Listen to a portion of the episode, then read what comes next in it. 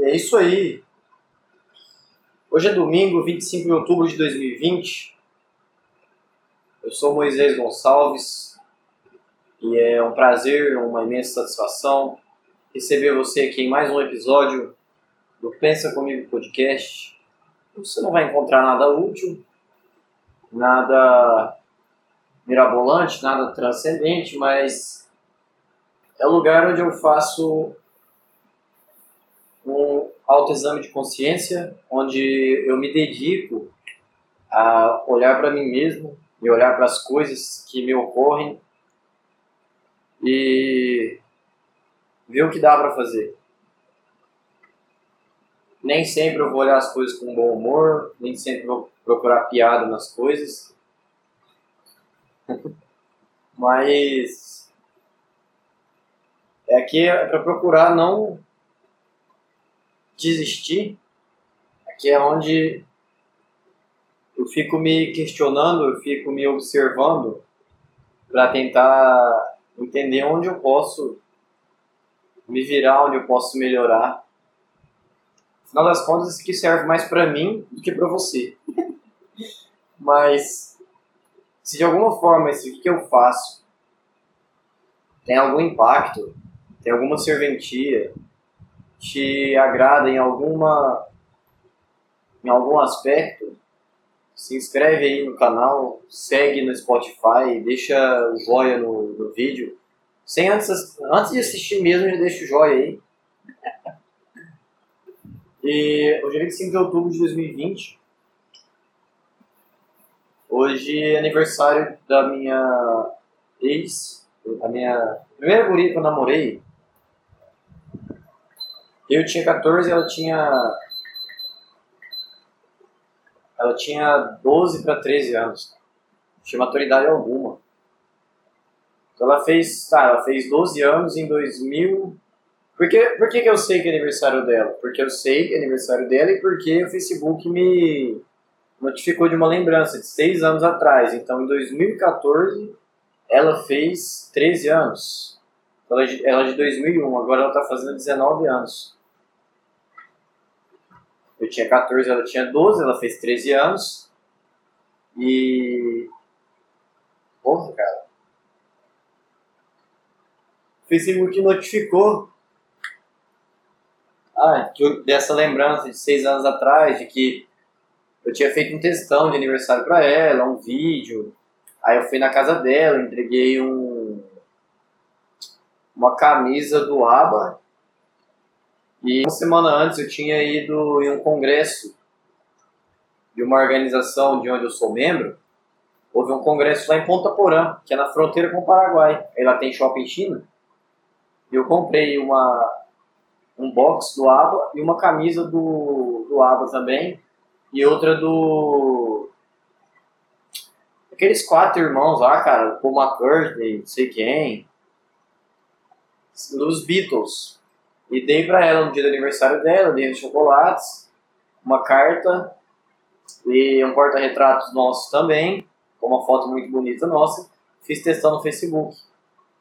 Olha aquilo lá. E nós terminamos o namoro em fevereiro do ano seguinte, em fevereiro de 2015. Nós já havíamos terminado. Por quê? Primeiro, nós não tínhamos maturidade para namorar. Eu não tinha. Puta que pariu. 14 para 15 anos. O que, que, que eu tinha na cabeça pra, pra querer namorar? E outra, eu não tinha muitos amigos. Eu tinha dois, três amigos que eu ia na nas casas deles, que a gente saía com uma turma aí pra jogar bola é, quinta e sexta. É, a turma que a gente jogava basquete também. A última as últimas vezes que eu fiz alguma coisa como criança foi antes de eu namorar. Né? Quando eu ainda jogava bola com os meus amigos, quando eu ainda tinha dois, três amigos ali. Depois eu conheci essa, essa garota aí, essa guria, e a gente começou a sair junto. Eu saía somente com as amigas dela. Quando eu não saía com ela, eu ficava em casa, e não, e não porque ela me controlava, ou porque É, sei lá, é porque eu simplesmente me afastei dos meus amigos para ficar com ela, tá? E sim, simplesmente eu não, eu não era seguro de mim o suficiente para entender que eu, te, que eu deveria ter minha vida pessoal sim, que eu deveria continuar saindo, jogando bola com os meus amigos e, e zoando com eles, brincando, e ter tempo para minha namoradinha da época. Eu não entendia isso. Ou talvez eu entendesse, mas eu tinha medo de, é, sei lá, é, fazer ela ficar com raiva de mim, porque ah, eu tô trocando meus amigos, tô trocando minha namorada pelos amigos. Sabe aquela coisa bem casal moderno? E onde o cara troca a esposa pelo futebol e bar, aquela, bem aquelas, aquele humor pastelão mesmo eu tinha medo de, é, de sei lá, de viver essa, essa situação, de uma hora ou outra minha, minha namorada, minha namoradinha parar de ficar comigo, me trocar por outro cara, porque eu sempre saio com os meus amigos, sabe, eu tinha essas coisas. Que não aconteceu, que não aconteceram depois, inclusive, que eu soube relevar isso aí. E, e eu não tinha maturidade, principalmente por isso. Eu tinha ciúminho bobo. Também, porra, eu tinha 14 anos, a guria tinha 13. Nós dois estávamos na, entrando na adolescência. Hormônio é flor da pele. Queria enfiar o pau em tudo que se move. Ela estava ficando gostosa em seis meses, ficou gostosa. e que, que eu podia fazer, cara? Eu tinha ciúme de cara que mandava mensagem para ela, ela deixava os caras no vácuo, no, Messenger, no Instagram, no WhatsApp. Ela deixava os caras no vácuo, ele me mostrava as conversas, falava, ó, oh, esse cara aqui, puta, cara chato pra caralho, me enche o saco pra caralho. E mesmo assim eu ficava, não ficava só com ciúmes, mas fechava a cara pra ela, parava de ficar com ela, sabe? Eu me comportava igual uma mulherzinha, sabe? Tipo, hum, então vai lá com ele, sabe? Ela tinha acabado de me demonstrar que estava ignorando o cara, que não queria papo. Ela, tinha uns que ela falava, ah, eu namoro, pô. Ela tinha mais maturidade que eu, para resumir a conversa, cara. Ela tinha mais maturidade que eu. E eu, hum, então vai lá com fulano. Que ridículo. Eu não tinha. E porque também não é fugindo da área, mas também não me ensinaram a lidar com mulher, não me ensinaram a lidar com os meus próprios sentimentos e eu pago o preço disso até hoje. Eu pago o preço de não saber me controlar, não saber controlar as coisas que eu falo, as coisas que eu faço. É, tô tentando agora, tá? Tô, tô tentando segurar minha onda agora. E o X da questão era esse, tá? Não tinha maturidade para namorar, mas eu gostava muito dela pô, eu tinha um carinho enorme por ela. Até hoje, seis anos, quase seis anos depois de a gente ter terminado, eu ainda penso nela, eu falo, puta, cara, é, vou chamar ela de Maria aqui, tá? Pra não... Eu ainda penso na Maria. Eu, às vezes eu acordo, eu saio pra rua, aí eu penso, putz, é, quando eu namorava a Maria, a gente vinha nesse tal lugar aqui, sabe? Eu penso comigo mesmo. É, a gente vinha nesse tal lugar, a gente ficava conversando, ou então a gente caminhava aqui, pedalava ali, aí depois ia jogar basquete, porque a gente jogava muito basquete junto. Aí a gente ia jogar basquete lá, e a gente descia, vinha tomar sorvete. E fico fantasiando como eram, como eram as coisas que a gente fazia, né, o nosso dia a dia, porque a gente estudava na mesma escola. Então a gente não voltava junto, nem ia junto para a escola de manhã, mas na parte da tarde a gente se encontrava lá e a gente ficava conversando e tal, era bem namorico mesmo, de criança. Mas de uma criança que eu tentava ser homem, eu tentava passar uma imagem de homem para para com as pessoas ao meu redor, mas com ela eu me comportava como uma criança. Eu tentava passar para ela uma sensação de que eu era homem, de que eu era seguro, de que eu era firme, mas qualquer atitude dela que não me agradasse, eu não sabia me portar como um homem, simplesmente ficar de boa, tipo, ah, sei lá, cumprimentou um amigo dela que que ela era amiga antes de me conhecer. Eu ficava putinho, eu fechava a cara, eu fazia charminho, sabe? Então eu não conseguia sustentar essa minha sexual.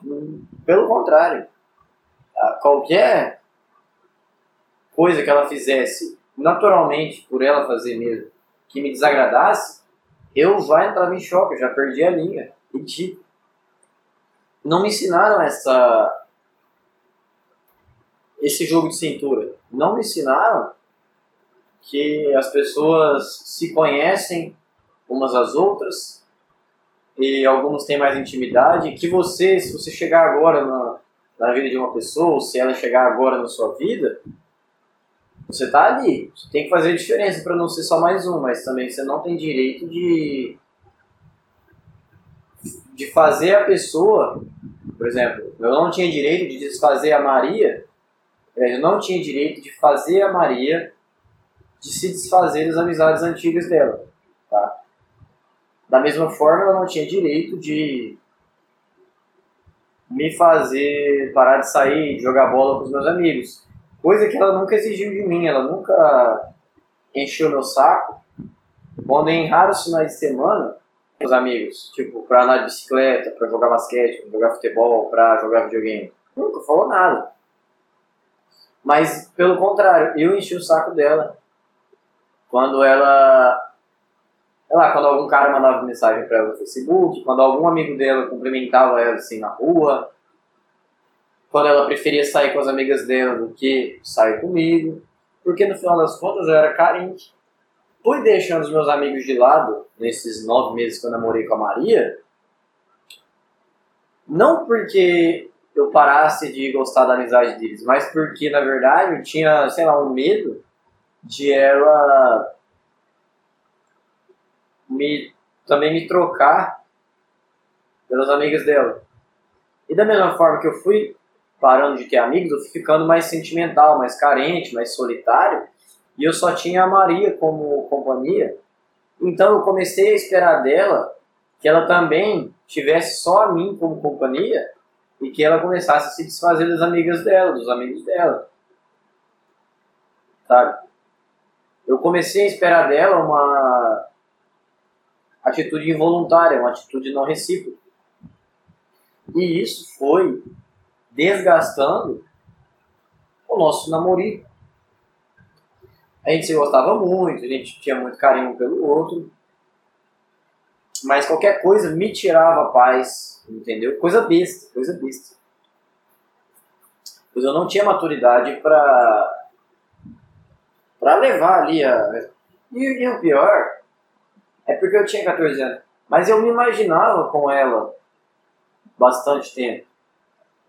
Eu vi alguns casais já de 17, 18 anos que namoravam desde os 14, 15 e eu queria ser como aqueles casais. Eu gostaria de, naquela época, é, levar esse namoro para frente tá? Que era uma guria inteligente, linda. Eu nadava, pedalava, jogava basquete. É... Bailarina. Ela sabia muito inglês, tanto que ela era muito fã de ABBA e... Como é que é o nome do outro? Eu esqueci de novo. E Beatles. Ela era muito fã de ABBA e Beatles. Eu cantava várias, várias músicas em inglês, né? Enfim, era uma, era uma mulher muito. Era uma guria, na verdade, né? Era uma menina, né?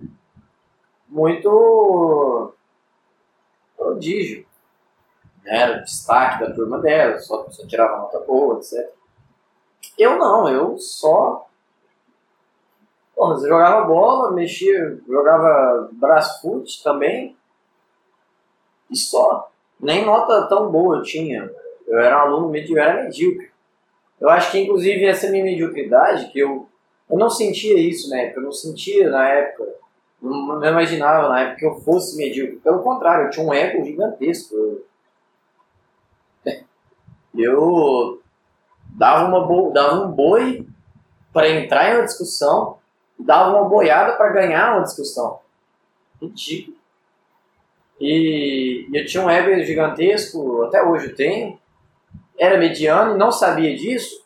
Mas aquilo estava dentro de mim, estava no meu inconsciente que eu era uma pessoa mediana e que por isso eu sentia que eu não merecia aquela mulher, eu não merecia aquela donzela que estava ao meu lado, que aquilo iria se tornar insustentável porque a pessoa dela, porque o intelecto, não o ego, tá, mas o intelecto, o, a personalidade dela estaria tão aflorada, estaria tão destacada, tão grande, que eu estaria pequeno ao lado, eu seria pequeno ao lado dela, e então eu não serviria mais para ela. E essa era a minha maior insegurança, que eu não era capaz nem de sentir é, no, é, conscientemente, tão pouco de explicar. Né? Eu não conseguia explicar para mim mesmo. E mesmo se eu por acaso alguma vez tivesse sentido essa sensação de que a minha namorada tinha uma personalidade muito mais foda do que a minha, que ela era muito mais inteligente, eu sabia inglês pra caralho, era muito atlética, forte, linda, gostosa pra caralho, e eu era eu, mesmo que eu soubesse, mesmo que eu sentisse isso, eu não saberia explicar. Mesmo se eu tentasse explicar, eu não iria aceitar essa, essa, essa situação, tá? Eu ia começar é que ia acontecer? Eu provavelmente iria começar a ter inveja da minha própria namorada. Eu provavelmente iria querer começar a diminuir ela, a me desfazer dela, sabe? Tipo, falar que ela era burra e querer atrapalhar ela a fazer as coisas, etc, etc. E isso, em partes, na verdade, chegou a acontecer de certa forma, em certo grau. É, porque ela jogava, ela jogava, ela jogava basquete, tá? Ela era alta para a idade dela, mas ela era, era dois centímetros menor que eu. E ela jogava basquete e duas vezes ao mês o time de basquete da escola ia para São José do Rio Preto para um circuito. E duas vezes eu fiquei puto com ela, não porque ela foi, mas porque vai o time, né? bons times masculino e feminino. E aí ela falou que ah, tem os amigos dela lá, os caras ficam brincando com ela, falando que ela tá gostosa, falando que ela tá, tava ficando, a bunda dela tava crescendo, essas coisas. E eu comecei a ficar puto e falava que aquele povo lá só queria é, se aproveitar dela e que se eu fosse ela eu parava de viajar com esse pessoal sabe? Como, começou a atacar em mim esse desejo de diminuir a personalidade dela para mim tentar segurar o crescimento da pessoa que ela era. Tá entendendo? Ela tava se desenvolvendo, ela tava se tornando uma pessoa mesmo. E eu tava cultivando uma inveja inconsciente por ela, contra ela. Apesar disso, até hoje, eu tenho muito carinho por ela. Mas o que acontece? Eu não tinha segurança, eu era inseguro tá? para tentar aceitar que ela tenha, ela tinha a vidinha dela, ela fazia as coisinhas dela, e que eu deveria concentrar, me concentrar em, sei lá, em moldar a minha personalidade, tá? E não diminuir a dela. Aí o que aconteceu? de brigas em brigas. Aí os pais dela já não estavam gostando muito que a gente só brigava. Tipo assim, ela vivia triste lá na casa dela, chorava porque eu falava alguma merda pra ela, etc. Aí os pais dela me chamaram na casa deles falaram: não dá mais, você tá passando os limites. Você tá fazendo minha filha sofrer, você tá fazendo ela ficar mal. E você não se controla, então não é, não é pra namorar mais. Se quisesse ver na escola, só, mas eu não quero você aqui, eu não quero você envolvido com ela. E aí a gente, tá, beleza, né? Teve que aceitar. Eu... E outra, eu não tinha, não é que eu não tinha poder de escolha, mas eu não tinha capacidade ainda de aceitar.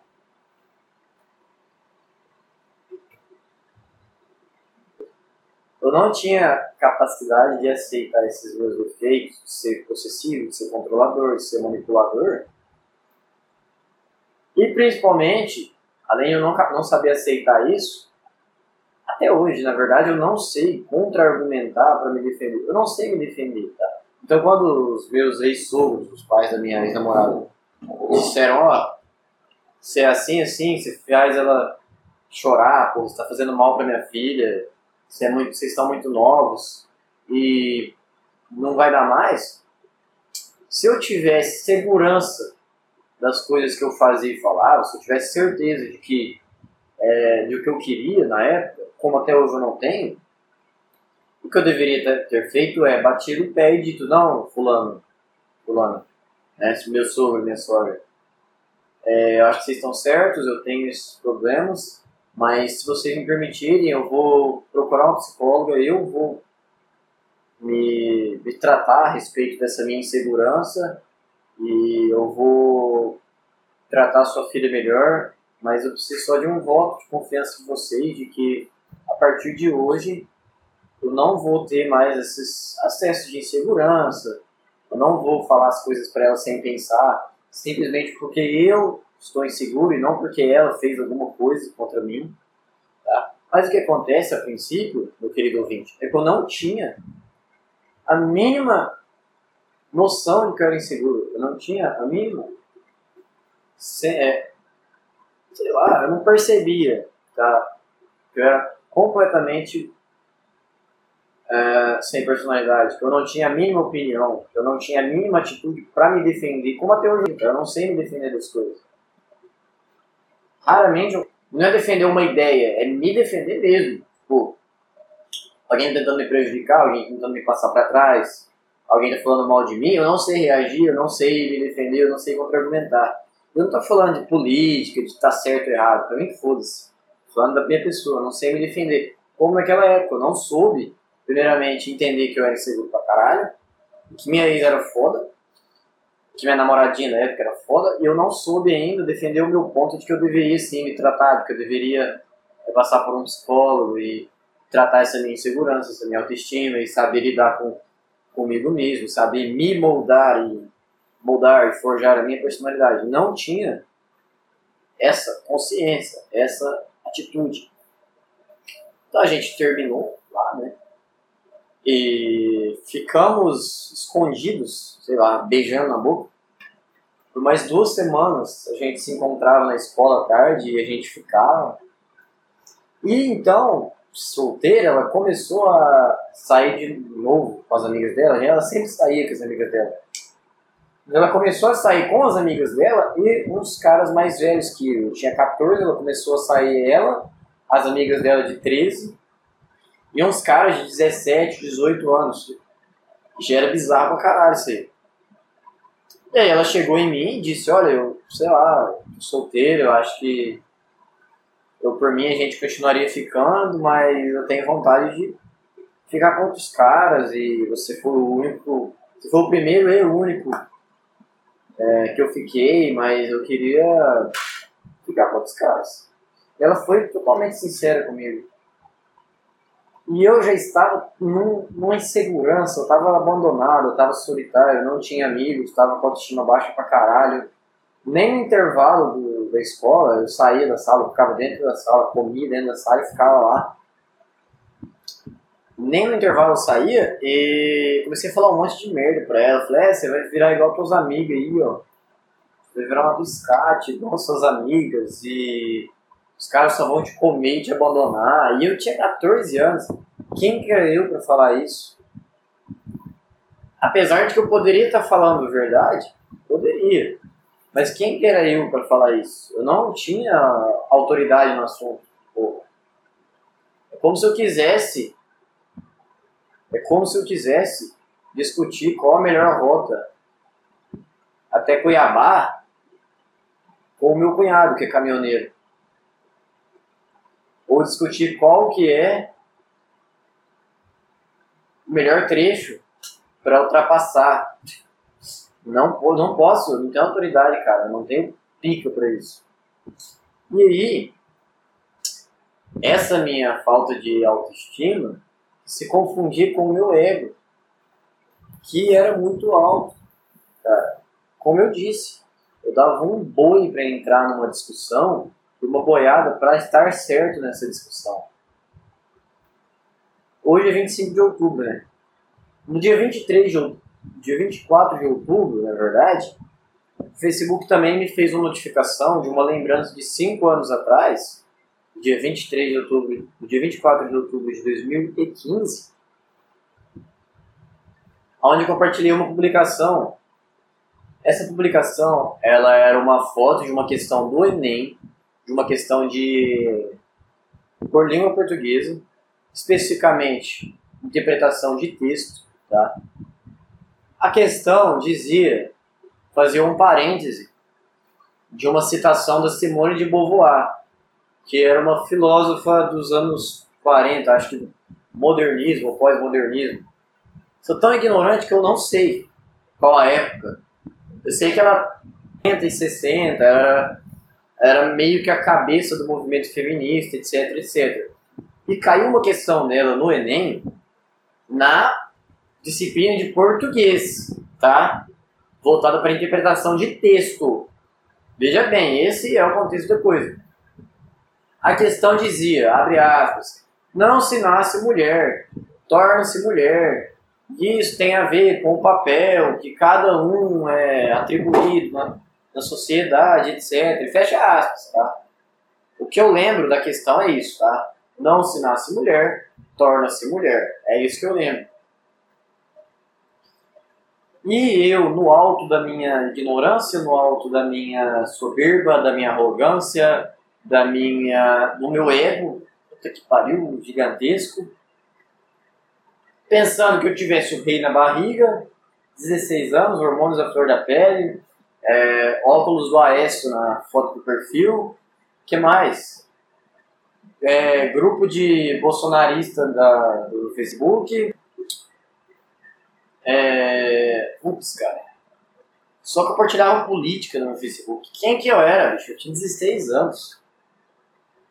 Podia estar falando de futebol, de violão. Porra, podia estar tocando violão nessa época. Rebentando de, de, de tocar violão, pelo menos. Não, não ficasse famoso pra caralho. Mas se a, se a energia que eu tinha para ficar falando de política feminismo e macho alfa e não sei o que. Se essa mesma energia que eu tinha para ficar no Facebook o dia inteiro enchendo o saco por causa de política e querendo escrever textão bonito e palavra rebuscada, se eu usasse a mesma energia para continuar fazendo aula de violão, aí eu comprava um celular gravava vídeo tocando, pô, eu tocava violão desde os oito anos.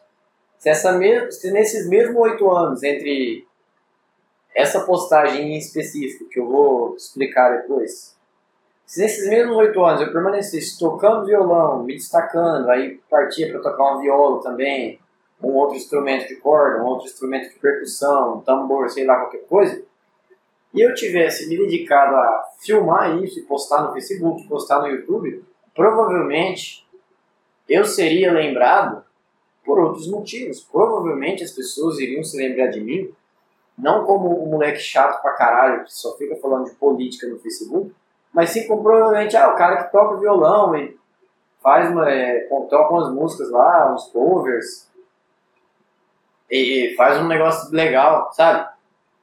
Eu tive oito anos para mudar o meu destino. Eu tive oito anos para passar uma boa imagem na internet desde que eu comecei a tocar violão, mas eu parei aos 12 porque eu ganhei um computador. Então eu comecei a ficar com preguiça de ir nas aulas de violão para ficar mexendo no computador. Olha que ridículo. E eu parei o curso de informática também para ficar mexendo no computador. E eu parei um outro curso de informática também, porque eu vi que não daria tempo de eu concluí-lo, porque eu ia fazer faculdade. Porque eu fui me mudei de cidade para concluir, entrar na, no ensino superior. Eu, eu tô tentando até hoje achar qual o ponto da minha vida em que a chave virou de uma tal forma que estava tudo indo bem, eu estava executando minhas coisas, eu estava me destacando, fazendo e acontecendo, e de repente, e de repente eu me tornei um cara arrogante, um cara com um ego gigantesco, um cara que tentava se fazer estar certo e por isso mesmo passava mais vergonha ainda. Porque essa publicação em específico, ela dizia: tem, tem muita lembrança do Facebook que abre aqui, que chega para mim, eu abro, eu tenho até vergonha de, de ver de novo. Então a publicação dizia: não, na, não se nasce mulher, torna-se mulher. É uma questão de português do Enem. E a página que publicou isso era naqueles grupos de direita reacionária do Facebook. E eu compartilhei a postagem, é, escrevi é, em tom sarcástico mesmo. Eu disse, e com, a, e com palavreado bem rebuscado, sabe? Como se eu fosse o próprio autor do dicionário Aurélio, inclusive. Como se eu fosse o próprio Aurélio Buarque. Eu, eu escrevi, é isso mesmo, amiguinho. Vá, é, faça uma prova de biologia e escreva, abre aspas, mulher não nasce mulher, fecha aspas. Confia que você vai tirar 10 sim.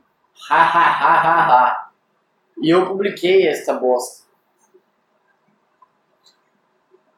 Então, deu acho que 15 curtidas na publicação. E das 15 curtidas eram, eram os mesmos caras que tinham o mesmo perfil do meu, de reacionário de direita, monarquista, bolsonarista. A diferença é que esses caras tinham uns 30 anos, eu tinha 16, eu, tá entendendo? De arrogância gigantesca. Que eu me joguei lá, inclusive, sem saber nadar. O que acontece é, os caras que comentaram a publicação, inclusive, eles são membros da mesma organização, da mesma. É, eles são membros da mesma sociedade onde eu sou membro, tá? Então nós temos alguma coisa em comum, além de ser amigos de Facebook, além de ter estudado na mesma escola.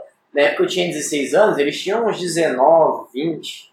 Um desses que comentou já estava no seu quarto ano de engenharia física na UFSCar e já tinha feito, já havia feito um estágio na França e um estágio na Alemanha, onde ele havia aprendido alemão e francês.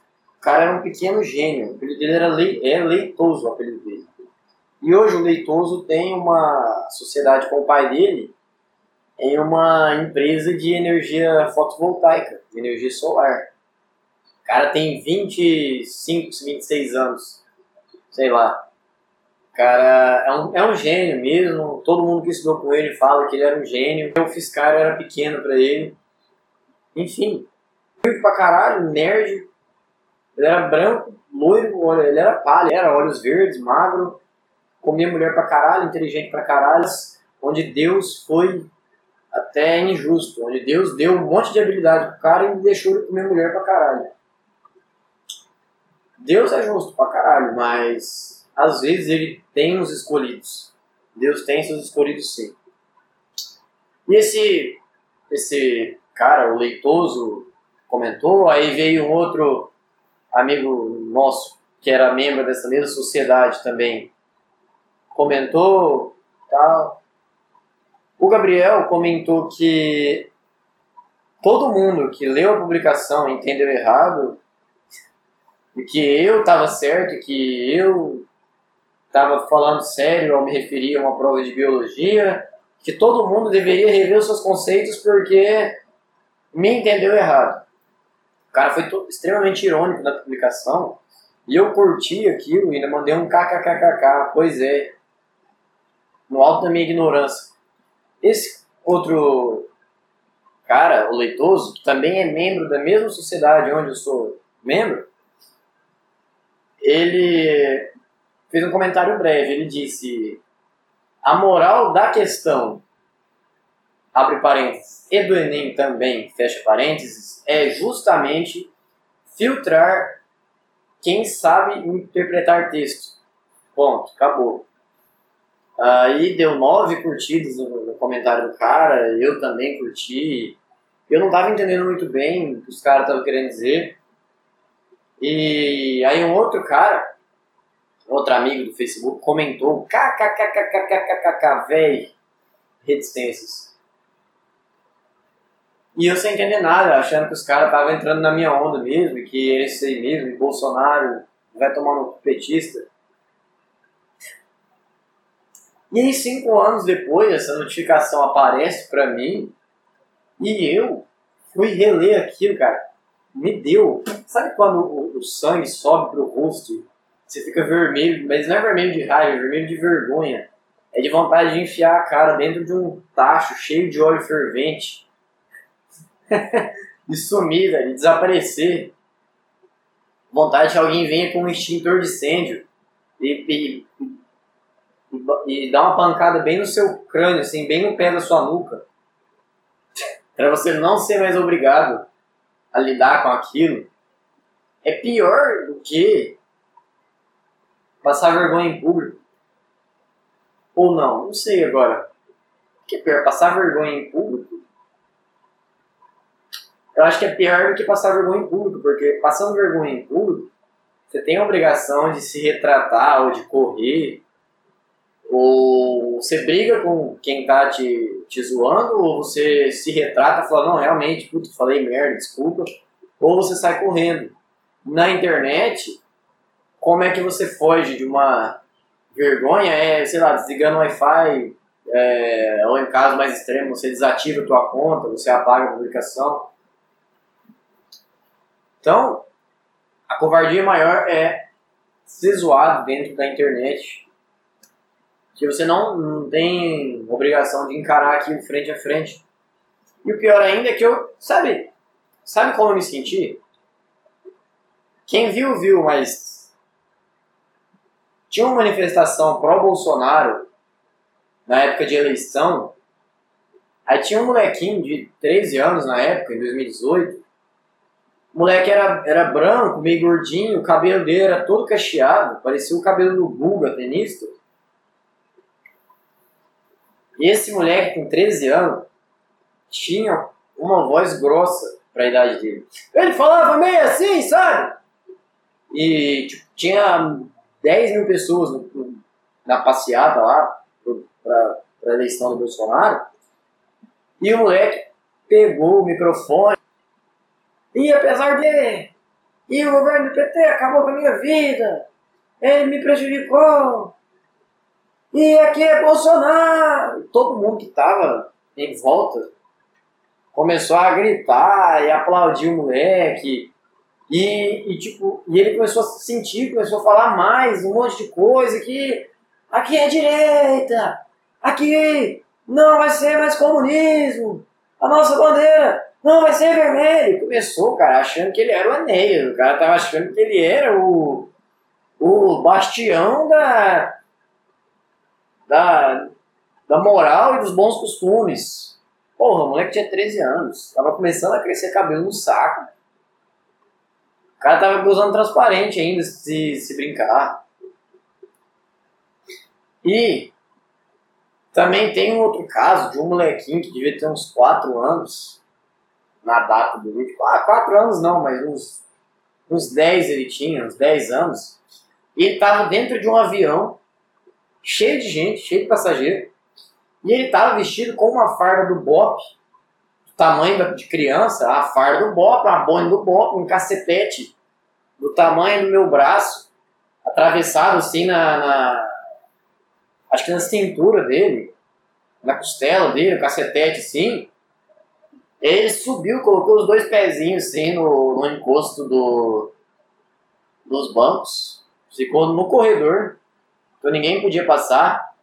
Aí ele gritou assim: Eu queria um minuto da atenção de vocês! O moleque tinha voz fininha, não consigo fazer voz fininha. Vou tentar fazer aqui. Eu queria um minuto da atenção de vocês! Sabe, parecendo que, que era o Mickey falando. Aqui, nesse avião, aqui é Bolsonaro não é? que ridículo. Aí, tipo, as tiazinhas, os tiozão no zap, churrasqueiro, brameiro, é, aqui nesta casa, só, somente churrasco e cerveja, começou a aplaudir o moleque, filmar ele, é, é Bolsonaro! Aí, aí o moleque, eu não ouvi direito! Aqui é Bolsonaro, é! Sabe, quando ele falou, eu não ouvi direito! Parecia que ele tava imitando o capitão do Bob Esponja. Quando abre o tema lá, a música tema de Bob Esponja, né? Eu não ouvi direito, crianças! É igualzinho o molequinho. Eu não ouvi direito, aqui é Bolsonaro, não é? Parecia o xaropinho falando. que ridículo. E aí a velha arada, pô, aqui é Bolsonaro, é isso aí. Aí, aí o molequinho, aqui não vai ter petista. Meu Deus, cara. E cada vez que aquele moleque abria a boca, bicho, eu sentia uma vergonha ali. Eu sentia uma vontade, sei lá, cara, de deitar na BR, entendeu? Tinha vontade de deitar na rodovia aqui. Meu Deus do céu. Aí o que acontece? Quando eu vejo esses vídeos, eu não fico. Ah, eu não fico com tanta vergonha dessas duas crianças quanto eu fico com vergonha de mim. A vergonha que eu sinto de mim por bancar o tiozão do zap politizado, direita, é, conservadora, bons costumes e fora PT, essa vergonha que eu sinto por querer participar daquilo, por tentar ser alguma coisa daquilo, é muito maior do que a vergonha ali que eu sinto vendo o moleque, aquele molequinho lá, pagando de tiozão também. Primeiro, porque eu posso fechar o vídeo deles e foda-se, acabou, não tô vendo mais. Já eu nunca vou esquecer dessas vergonhas que eu passava, e até hoje eu passo no Facebook, no Twitter, sei lá mais onde, tentando parecer o cara, tentando ter razão. Sabe? Isso nunca vai sair da minha cabeça. É como se eu tivesse cometido um crime, é como se eu tivesse realmente feito um mal para alguém inesquecível. Aí o que acontece é, é. Esqueci o que eu ia falar. Porra, esqueci. Ah tá. E isso, é, isso é o primeiro ponto, né? Porque eu posso fechar o vídeo desses molequinhos. A coisa é, na época do vídeo, aquele molequinho devia ter uns 13 anos, o que tem o cabelinho encaracolado. E o molequinho que estava no avião vestido da farda do Bob devia ter uns 10. Então, eles estão pelo menos 8 anos à minha frente com relação a passar vergonha, tá? Eles estão passando vergonha mais cedo do que eu passei. Então, teoricamente, eles têm, eles estão ganhando tempo em relação a mim para fazer, sei lá, um autoexame, para se autoavaliar. No entanto, como esses moleques ficaram famosos por isso, isso rendeu imagem para eles, na verdade é bem possível que eles continuem tentando manter essa postura de, de criança politizada. Também é ridículo. Então, tá, tem duas alternativas, mas de toda forma eles estão em vantagem em relação a mim para tentar suprimir essa vergonha que eles passaram. E não no sentido de que eles tenham que voltar no Facebook e falar, ó oh, gente, é, eu acho que eu estava errado, passei vergonha e tal, apago o vídeo. Não, não precisa disso, tá? Mas é, é, aquela vergonha que você sente toda vez que você lembra, que você tem vergonha também de, de falar isso para as pessoas. E você sente dentro de si, então toda vez que você tem a oportunidade de fazer a mesma cagada, você lembra que isso dói na sua, na sua consciência e quieto facho, quieto cu. Tá? É aí que tá o, o barato da coisa. E, olhando essa lembrança do Facebook de 5 anos atrás, porque a questão lá do Enem era de português e de interpretação de texto, porque se referia ao fato de que ninguém nasce mulher, de que se torna mulher. Era isso, não estava falando da biologia da coisa. E outra, tudo isso é convenção humana, cara. Tudo isso é convenção humana. A gente fica inventando termo para explicar fenômeno. Tá? Mulher e homem são termos que a gente usa para para se referir ao órgão sexual de um indivíduo da espécie humana. Órgão sexual, indivíduo e espécie humana também são uma coisa que nasceu de outra, que tem 50% de chance de ser uma coisa ou outra.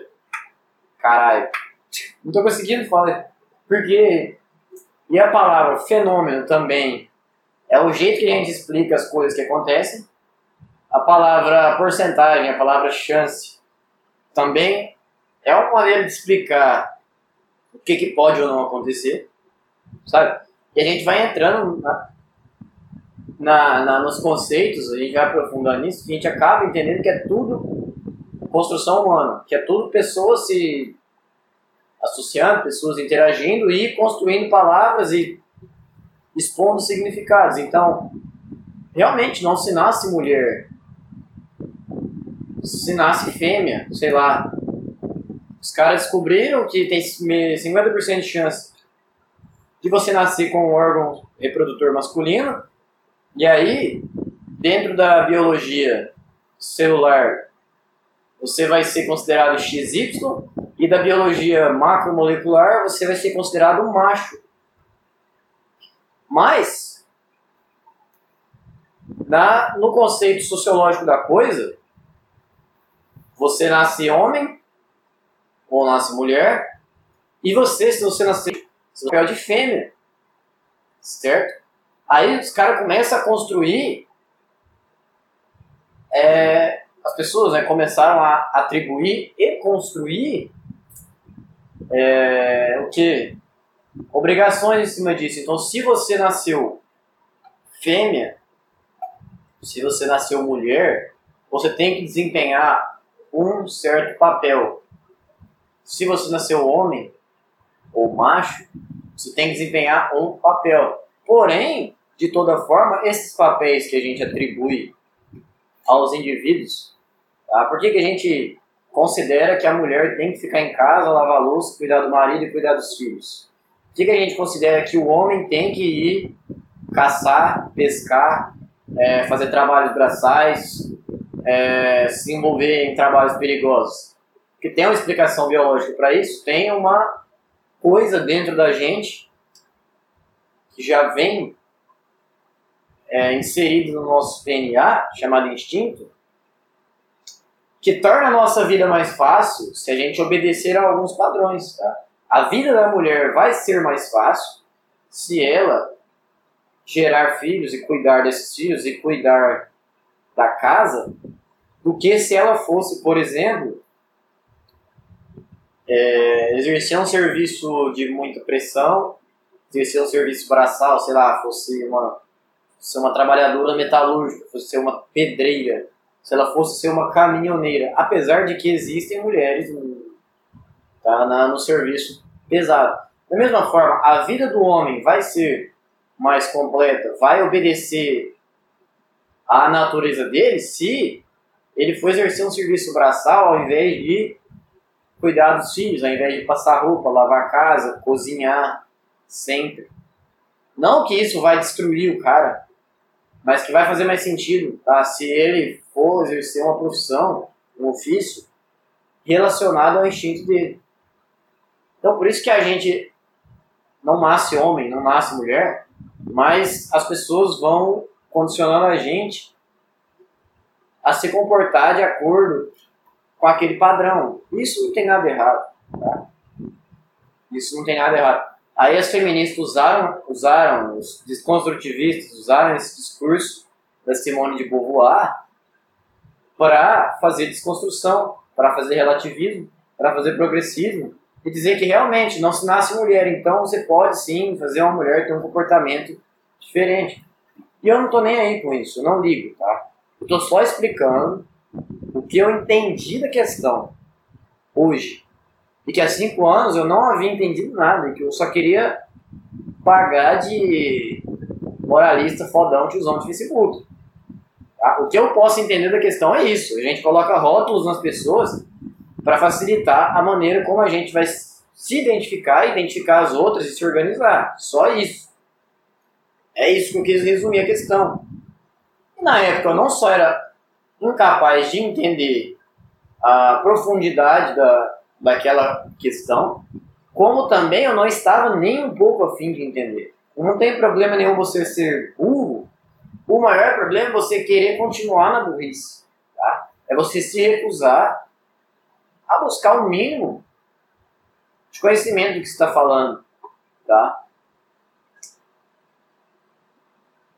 Eu tenho feito alguns exames de autoconsciência e de toda essa cagada que acontece, que aconteceu, dessa lembrança do Facebook que veio me atormentar, eu tive a dádiva de assumir a minha burrice, eu tive a benção de poder enxergar minha ignorância e hoje, cinco anos depois, eu consegui dar o um mínimo de risada disso, apesar de sentir uma vergonha ali do caralho.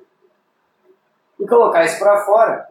Mas naqueles dias em que isso aconteceu, eu não, eu não tinha a mínima coragem de assumir a minha ignorância, ainda que eu soubesse que eu era ignorante. Tá? Eu me achava o supra-sumo da, da mente aberta, eu me achava o pica da, da inteligência eu me achava o, o bastião da moral e dos bons costumes. Puta que pariu, eu tinha o rei na barriga. E eu me pergunto como foi possível eu chegar até aqui. Eu me pergunto como foi possível, apesar de que eu tenha a resposta para isso, eu ter ingressado num curso superior na Universidade Federal. Mas eu suponho que eu só consegui entrar engenharia florestal, primeiro porque ninguém quer fazer engenharia florestal, ou porque ninguém conhece, e não é falando mal do curso, porque o curso é bom, mas ninguém quer fazer e ninguém conhece. E segundo, porque a gente está cheio de analfabeto técnico. Tá? Brasil está cheio de analfabeto funcional e eu sou um deles. Só que eu fui um analfabeto funcional que teve um pouco de sorte, que, sei lá, soube ir bem nas questões lá do Enem e soube escolher um curso que tinha pouca concorrência, muita vaga e que ninguém queria fazer. Pronto. Por isso que eu entrei na Universidade Federal. Mas se eu fosse realmente tentar é, qualquer curso na USP, odontologia, curso em federal, direito também, eu não teria entrado até hoje. Eu estaria estudando até hoje, e pior, eu estaria revoltado com o mundo porque eu não tive a capacidade de entrar na Universidade Federal, no curso de ponta. E eu estaria até hoje achando que é o mundo que me prejudicou, quando na realidade eu era completamente cego na ignorância e no ego. Loucura. Foi isso aí. Feliz aniversário, feliz 20, 21, não, pô. Feliz 19 anos, Maria Fernanda Patinho, você que é minha ex e que hoje é lésbica. E loucura isso também, né? Minha ex se tornou lésbica, mas antes disso ela continuou ficando com os caras aí e tal. Foda-se, a vida é dela. Parabéns para você nesta data querida. Muitas felicidades, muitos anos de vida para você que já foi minha, mas que hoje eu não posso ter em meus braços. Eu vou ficando por aqui. E espero que você tenha gostado e se inscreve aí se isso de alguma forma faz algum sentido para você, se te agrada de alguma forma. Fiquem todos com Deus, um beijo no coração, fui!